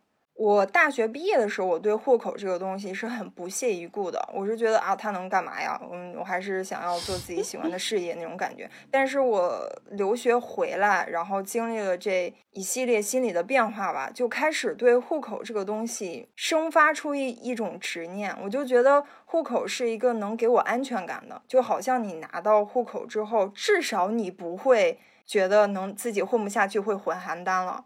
为什么？就至少就是好像拿到了一个这个城市的一个门票，一个认同。对，嗯 其实我心里啊，就我知道，其实户口它是一个很陈旧的东西，未来会有更新的政策代替它。只要你呃能力够，然后你在这个城市是可以凭自己的能力留得下来，或者就是这些道理我都懂，但是我依然克制不住自己去想要呃追求拿到一个户口，这样好像嗯我自己就心里就安全了。是你的一个安全感。这么多年，我一直就听说，哎呀，你北京户口多值钱呀，什么的。然后我一直就在想，北京户口有啥用呢？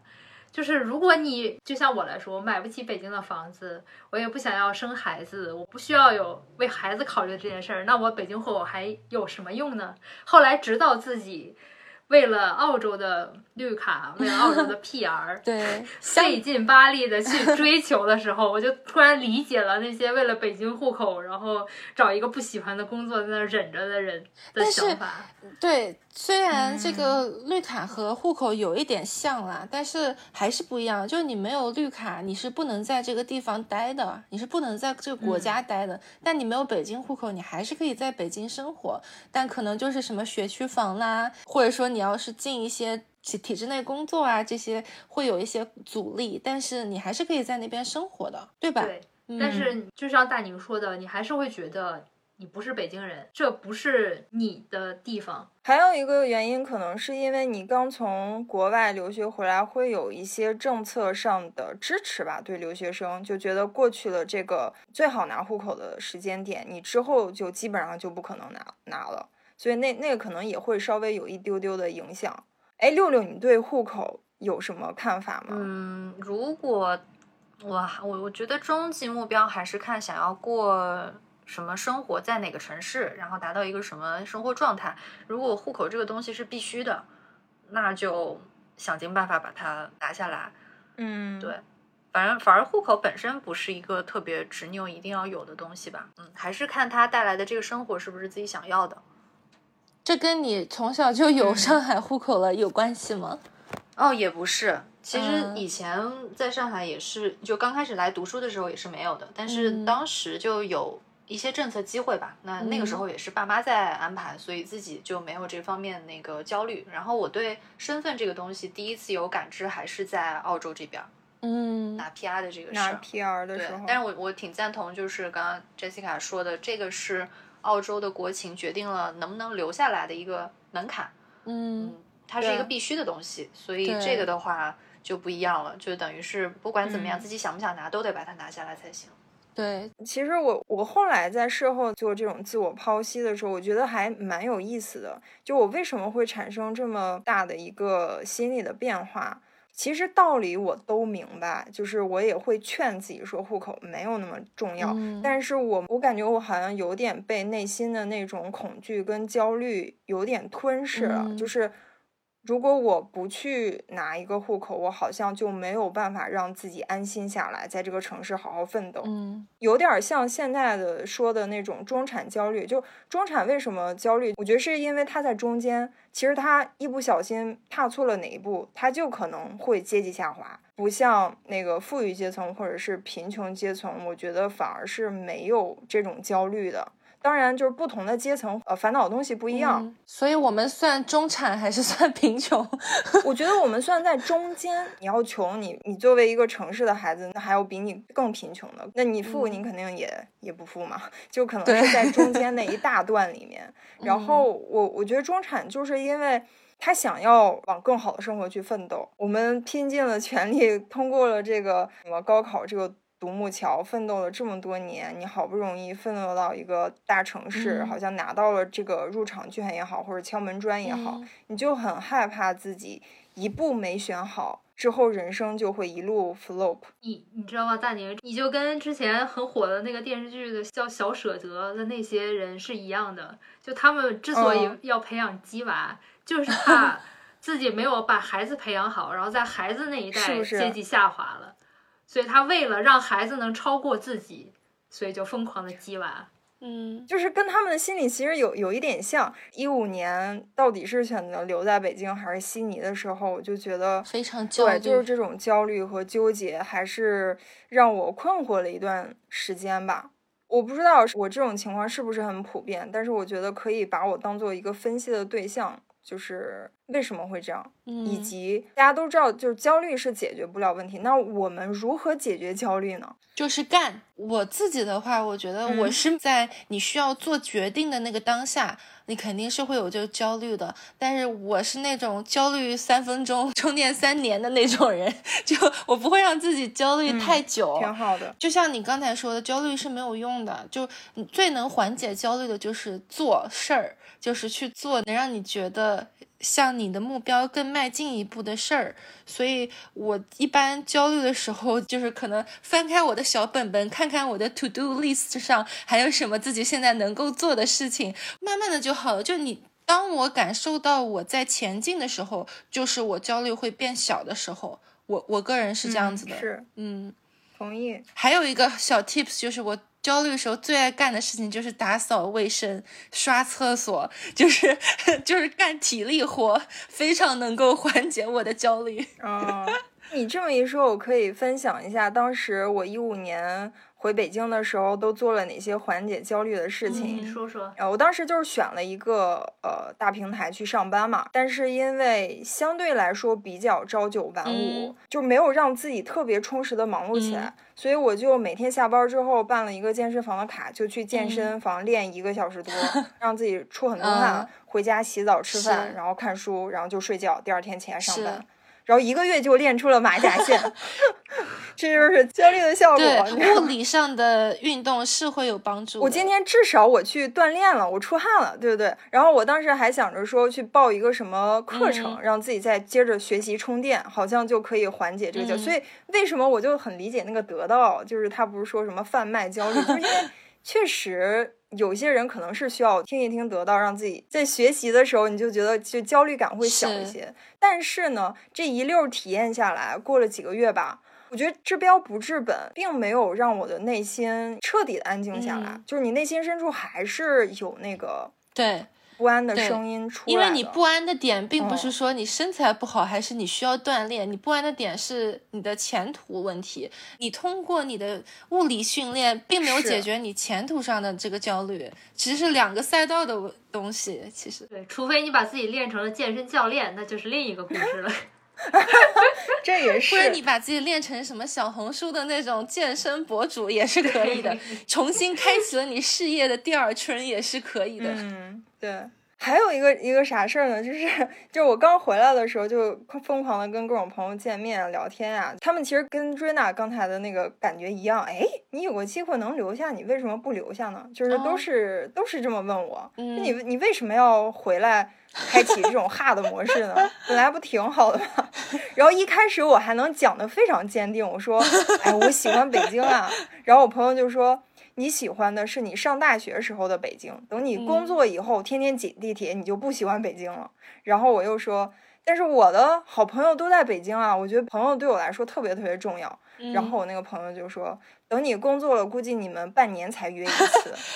我觉得不是没有道理啊，很有道理。对呀，我现在的那些北京的朋友，都是只有我回国，大家才会见一面。嗯，就是 平常你不回国，他们平时也不约，绝对不约，因为约一次时时间成本实在太大了。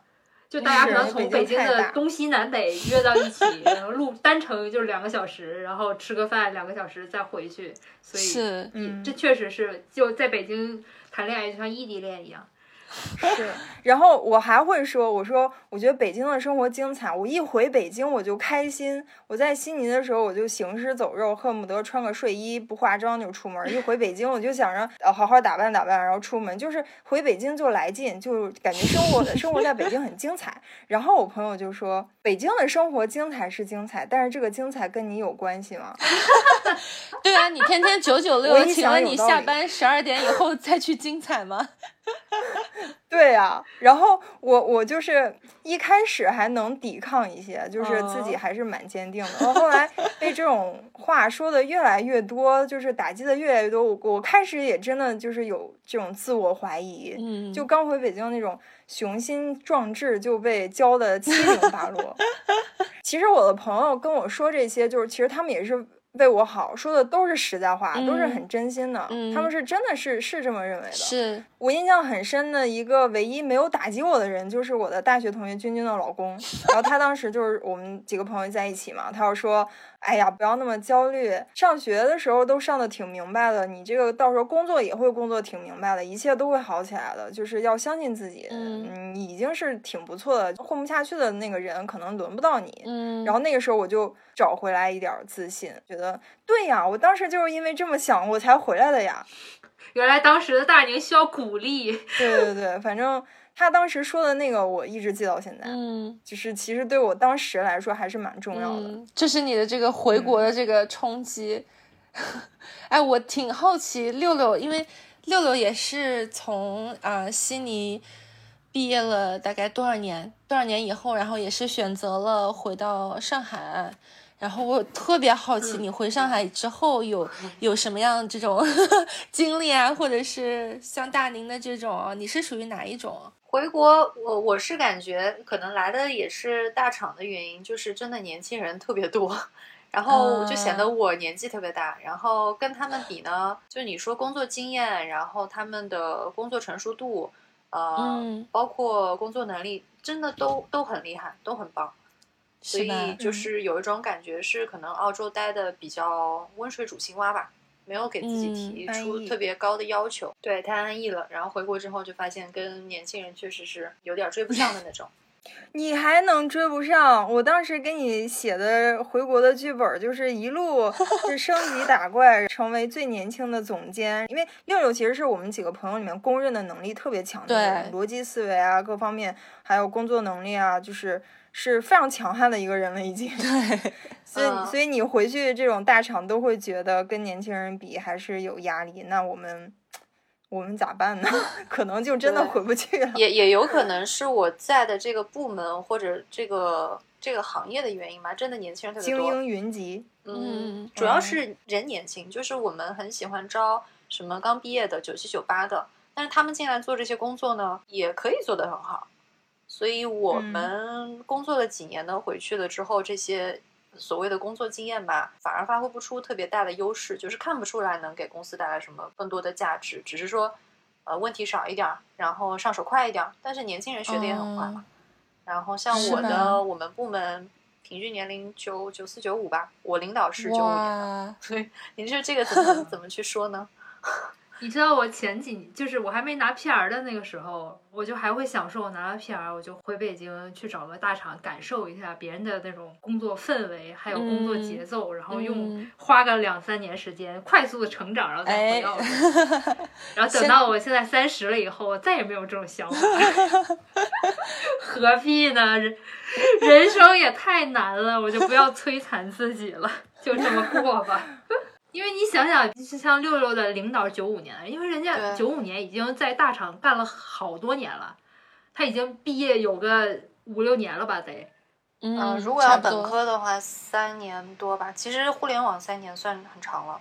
对呀，他已经有很多的丰富的战斗的经验，不像我们在澳洲，可能你干个五六年，你比别人的玩法什么的都不懂，那你回去就是受摧残。然后后来我就想想，就算了吧。这个感觉是不是也有一部分是跟就是可能文化和国情不一样，所以你在澳洲的经验，也许你在澳洲职场上继续发展还是有用的，但是你在跟国内的这个本土化的这个嫁接，就会有出现一些这个 gap。对对对对，就有兑现不了的地方。嗯，你如果争论能力，就是其他都不管。然后实打实的看大家的能力，那肯定是工作时间长的人底子更厚。但是对于公司来讲，能用得上的，毕竟只是我们的其中一部分。那年轻人真的也够用，而且他们工资也比较低嘛。嗯，所以对于公司来说，这个是很现实的一个问题。对，如果说真的工作了几年再考虑回国，我觉得这个还是得要放在考虑里面。是。哎，那你当时是怎么下定决心要回国去上海的呢？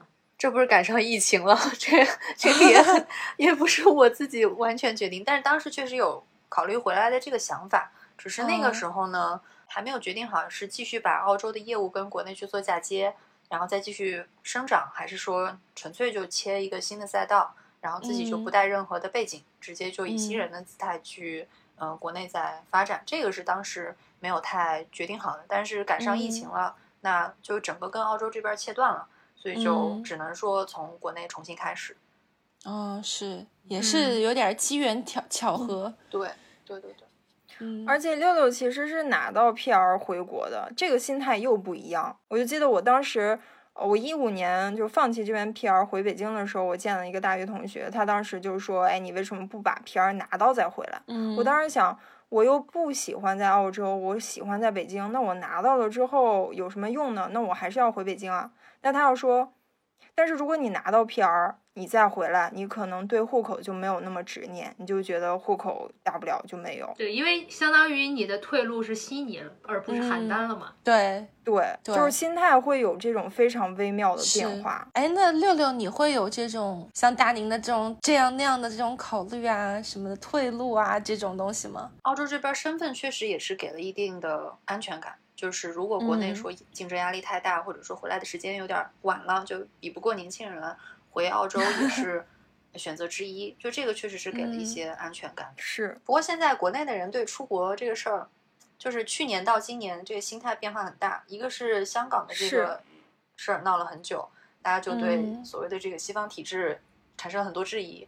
然后疫情嗯来了之后呢，就是先忙自己的事儿，结果又看到海外的这个疫情不断的愈演愈烈，然后国内嗯都已经生龙活虎的开始完全恢复的时候，看到国外还动不动要封城，就是这这整个一年多两年的时间吧，就国内对于要不要出国这个这个整个决定，嗯，其实想法还是挺多变化的。我觉得会。我觉得如果我现在刚大学毕业，我肯定不会选择出国留学。对哦，真的是，我们现在不是前两天刚经历高考嘛，呃，问他们现在就是高三、高二的同学要不要出国？你像我们那个时候，一零年前后的时候，出国是我如果家里有钱有条件，我肯定百分之八九十都是要出国的。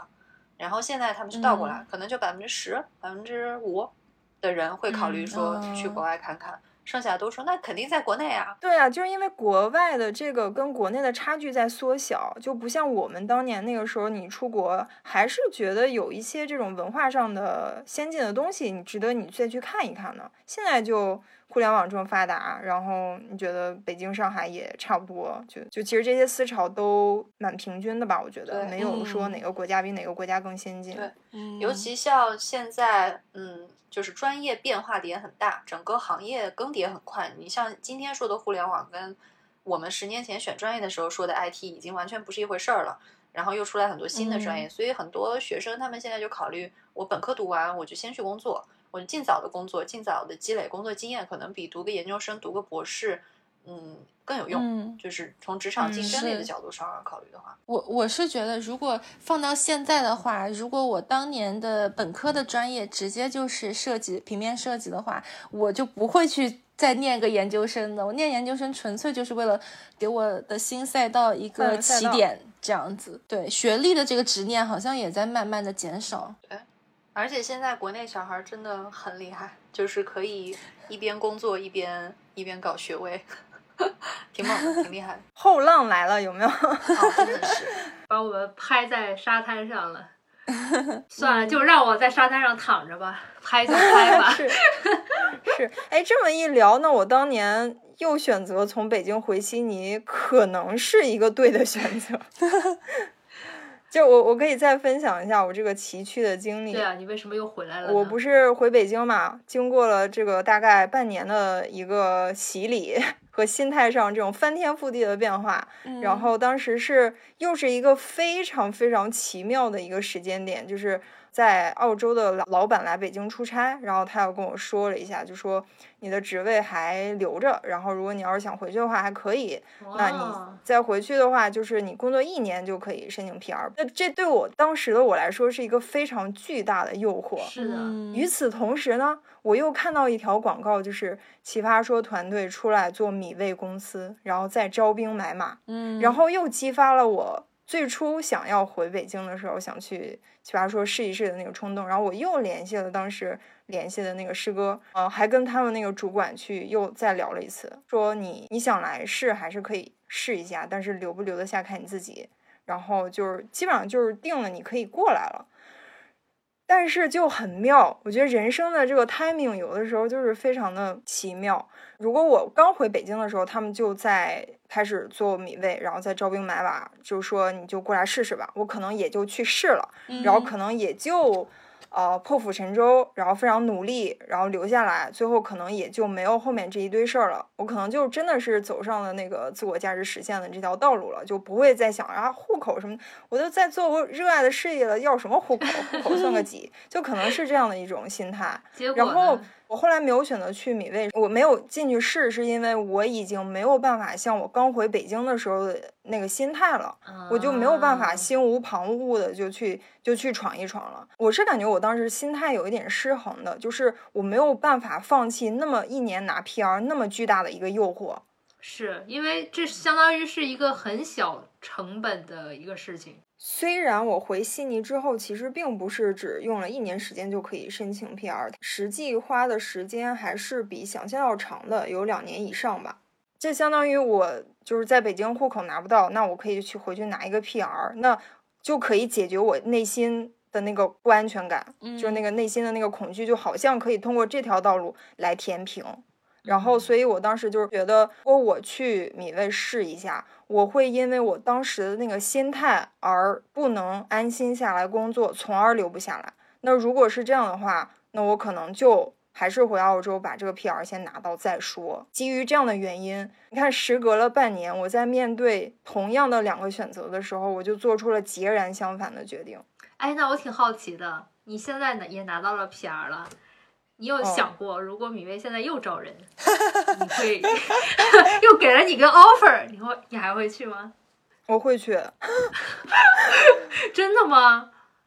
我会，我真的会。就是有时候我会看到米未做的节目，像《乐队夏天》啊什么的，我还是很爱看。我还是觉得，如果说我当时真的可以放下我内心的那个恐惧，然后我就让自己破釜沉舟，我就不考虑 PR 这件事儿了，我就可能就在干着自己喜欢的事业，都说不好。但也有可能你是留下来了，但是它可能没有你一开始想象的那么美好，那么让你觉得自我价值得到那么大的实现。这嗯这也说不好，就这些都没有办法去呃去猜测了。你知道我听着大宁的故事，我有一个什么感觉吗？你说，我就觉得你执念很多，就在我们四个人来讲的话，对很多东西嗯会有这个执念，然后这个执念呢会造成你在做决定的时候顾虑特别多。对，当然也有可能是当时摆在你面前的机会也比较多，说不不像说是只有一条路啊这样子，所以你的顾虑非常多。然后无论你选择哪一条路，回头以后另外一条路都会变成你的遗憾。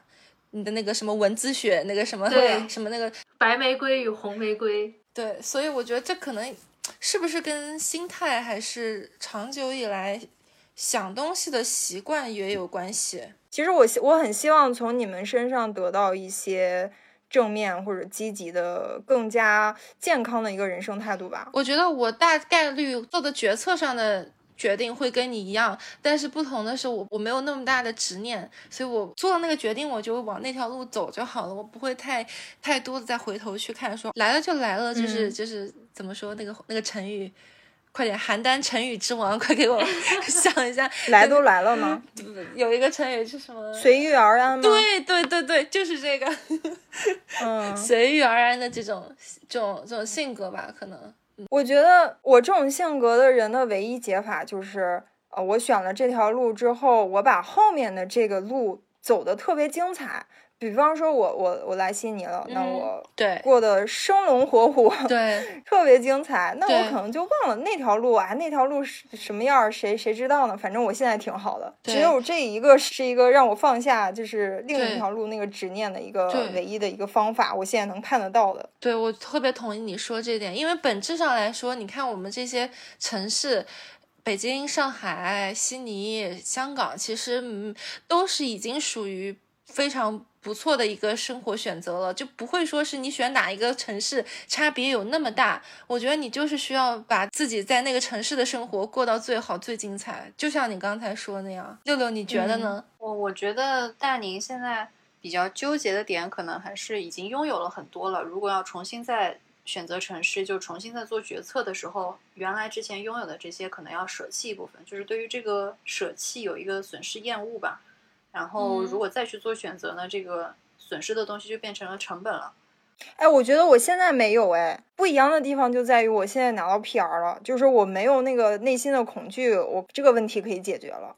我觉得当时之所以困难，就是我没有办法克服马斯洛层级那个下面的那个生存安全感和归属感这三个问题，我没有解决，我就没有办法特别踏实的、安心的去追求那个自我价值实现。我现在的感觉是在悉尼就是这么生活是 OK 的，然后如果说国内有个非常好的无法拒绝的机会，我也是愿意尝试的，就是保持这种开放性吧。嗯，确实，最近也是看到，就从六六开始，费了也是费了很大的努力拿到 PR，留在悉尼之后又决定回国，然后包括最近身边又有几个朋友决定回国，还有包括我不是对北京一直很迷恋嘛，然后我现在北京的好几个朋友都在说他们可能会选择去上海发展或者去杭州发展，我就觉得未来好像是一个呃一直在在流动、在变化的一个状态。就可能像我二十多岁的时候，觉得哇，选择哪个城市落脚，这简直是一个非常重大的一步棋，万一走错了，可能这辈子就毁了的那种那种感觉。好像现在就不是这样的一一个概念了。好像杰西卡也是这样吧？我记得你说过，就是你以后可能也会选择别的城市去生活呀。是啊，就是对，就就像大宁说的啦。我，但我现在是就相比你们来说更没有那么的扎根，因为其实，在悉尼也都是租房子，也是没房没车啊，就也是没有什么拖家带口的这种 所谓的稳定生活，所以我还是就是还没有 settle down。我突然有一种感觉，可能 settle down。这个概念在未来都不那么强烈了，因为交通啊便各方面便利了，各方面呃通信啊什么都便利了，就好像大家。都会不停的换，包括我身边有很多，你看像大宁，你刚刚说你身边的朋友，嗯，北京、上海的换，然后悉尼、上海的换，这样。我身边的朋朋友，包括我的同事，我之前那份工作最好的朋友是一个印度大姐，四十多岁拖家带口从印度移民到坎培拉，国家国家的换，对，在四十加的年龄还拖家带口的国家国家的换，所以以至于让我对。呃，居住地啊，settle down 啊，稳定生活的这种执念比较小了。现在我觉得，我觉得对于我来说，只要能带我家的狗去的地方，我都可以接受。因为原来就是也是在移民的过程中，其实也有过一点波折。然后当时想的就是我去哪儿都行，但是我没办法接受把我的狗子带回北京，所以就北京不会是我的选择。是因为我们家的狗比较大嘛，北京没地儿跑。所以，但是当时都有在想，能不能去新西兰，能不能有移民啊什么的。只要我的狗能生活的很好，我们又能留得下来的话，我就愿意去。你跟你家狗商量过了吗？看看它想去哪。那个狗说：“只要跟瑞娜待在一起，什么地方都是家。”狗说：“悉尼挺好的。”所以我就说：“嗨，好吧，那我就留在悉尼吧。”六六呢？你对将来有就是在哪里生活？这样有现在有什么看法？嗯，现在回上海了，重心就慢慢的在上海呃搭建起来了，所以目前可能三五年会考虑主要在上海吧。如果后面有机会回澳洲，还是会有这个考虑。嗯。我觉得挺好。我觉得现在咱们的基本上考虑都是可能之后三五年这样，他再往远了说，谁也不知道，你说对不对啊？你说这来一场疫情，就两三年都动 哪都动不了，这以后真的计划赶不上变化。其实现在一想啊，不管你是选了哪儿，我觉得最让你安全的就是保持让自己的实力在稳步的增长。没错，就你一直在进步。对。这个是能带给你最大安全感的一个东西。那你如果你有这个瓷器活儿，你真的是去哪儿都行，哪儿都要你。我我就有一点这种想法，因为你看我当时说我全世界下一站在哪，我真的不知道。有我现在之所以有这个底气讲这个话，相比我二十多岁的时候，我也像所有人一样都会担心啊、焦虑。现在能够讲这样的话，就是天涯天涯。快点邯郸的，快帮我想一下。天涯四处是我家，不留爷自有留爷之类的，什么海阔凭鱼跃，什么天高任鸟飞。没错，就有这种感觉，也是因为对这个瓷器活儿给夯实了以后，你又任何一个说英文、说中文的国家，我我都没有问题，就有这个底气了，以后才能会说。所以真的。朋朋友们就是干，对对，没错，就就这就是为什么我我觉得我们聊这一期的意义也是在这儿啦。就是你看这么多个城市跑下来，最终落脚点还是说此心安处是我家。对，你要你要先把自你真正让你心安的事情是你自身的实力。对吧？就不而不是说这哪一个城市能够提供给你或者赋予给你的那些都是可能是第二个层级的东西。但是话又说回来啊，就是道理 其实大家是明白的。但是当你在大学刚毕业的时候，你是实力最差的时候吧？可以这么说，就是你会想选一个更好的城市或者更好的平台，是一个能让你实力得到快速增长的一个一个地方，没有问题，就可能会会有这种考虑。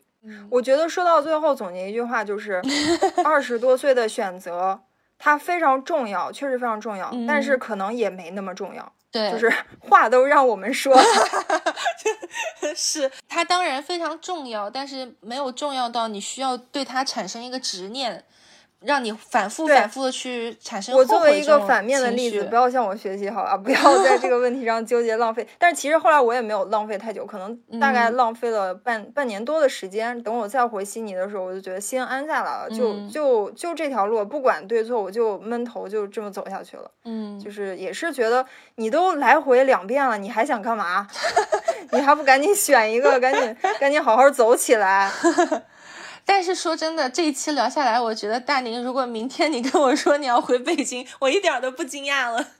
不惊讶呀，像六六回去的时候，我也觉得很正常啊。我也想跟那些嗯二十多岁或者是比较年轻的我们的听众朋友，因为我知道我们有很多这样的这样的朋友们，对说一下，你看我们这几个小姐姐们、大姐姐们叽叽喳喳说说了一整期二十多岁时候的这些迷茫、困惑、这些选择的焦虑，最终你看我们到三十多岁。只要你不不断的在往前走，我们最终都是会走到那个差不多理想的方向，也可能不是你当初预想的方向，但是总归是会到一个呃让你比较满意的一个方向吧。只要你不停在往前走，所以不需要当下不要太过于焦虑，把就是可能目光多放在你在做的事情上。对，相信自己。那我们今天的嘉宾六六，你有什么想要对我们比较年轻一点的这种听众朋友们说的？嗯，我觉得大家如果有机会去选择城市的话，多多少少都会考虑大城市。那如果说女生未来想在大城市扎根下来，嗯，比较嗯长时间的生活在大城市的话，嗯，事嗯业和自己的个人发展肯定是需要重点考虑的一个事情。这个是嗯大城市对我们女生的一个要求吧。所以年轻的话呢，就有很多尝试的机会，我觉得这个是非常珍贵的。但我、我嗯如果有建议的话，可能是选定离手，就是少想多做，啊做好决定的时候就坚定好，我就这个决定。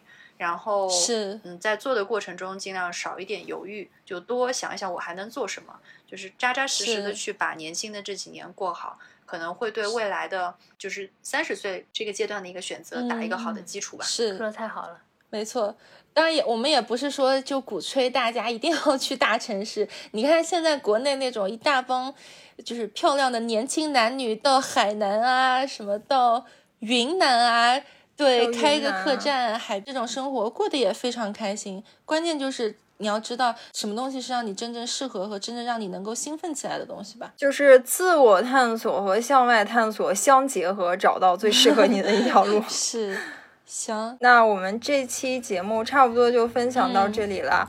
如果有对这个话题感兴趣的朋友，欢迎在我们这个节目下方留言评论。如果想要跟我们主播有更多的交流，其实可以添加我们的听友群，搜索 Think Talk 二零二零，添加小助手，然后他就可以拉你进群了。没错，嗯，那感谢大家的收听，我们下期再见，拜拜，拜拜，拜拜。City of white, City of innocence.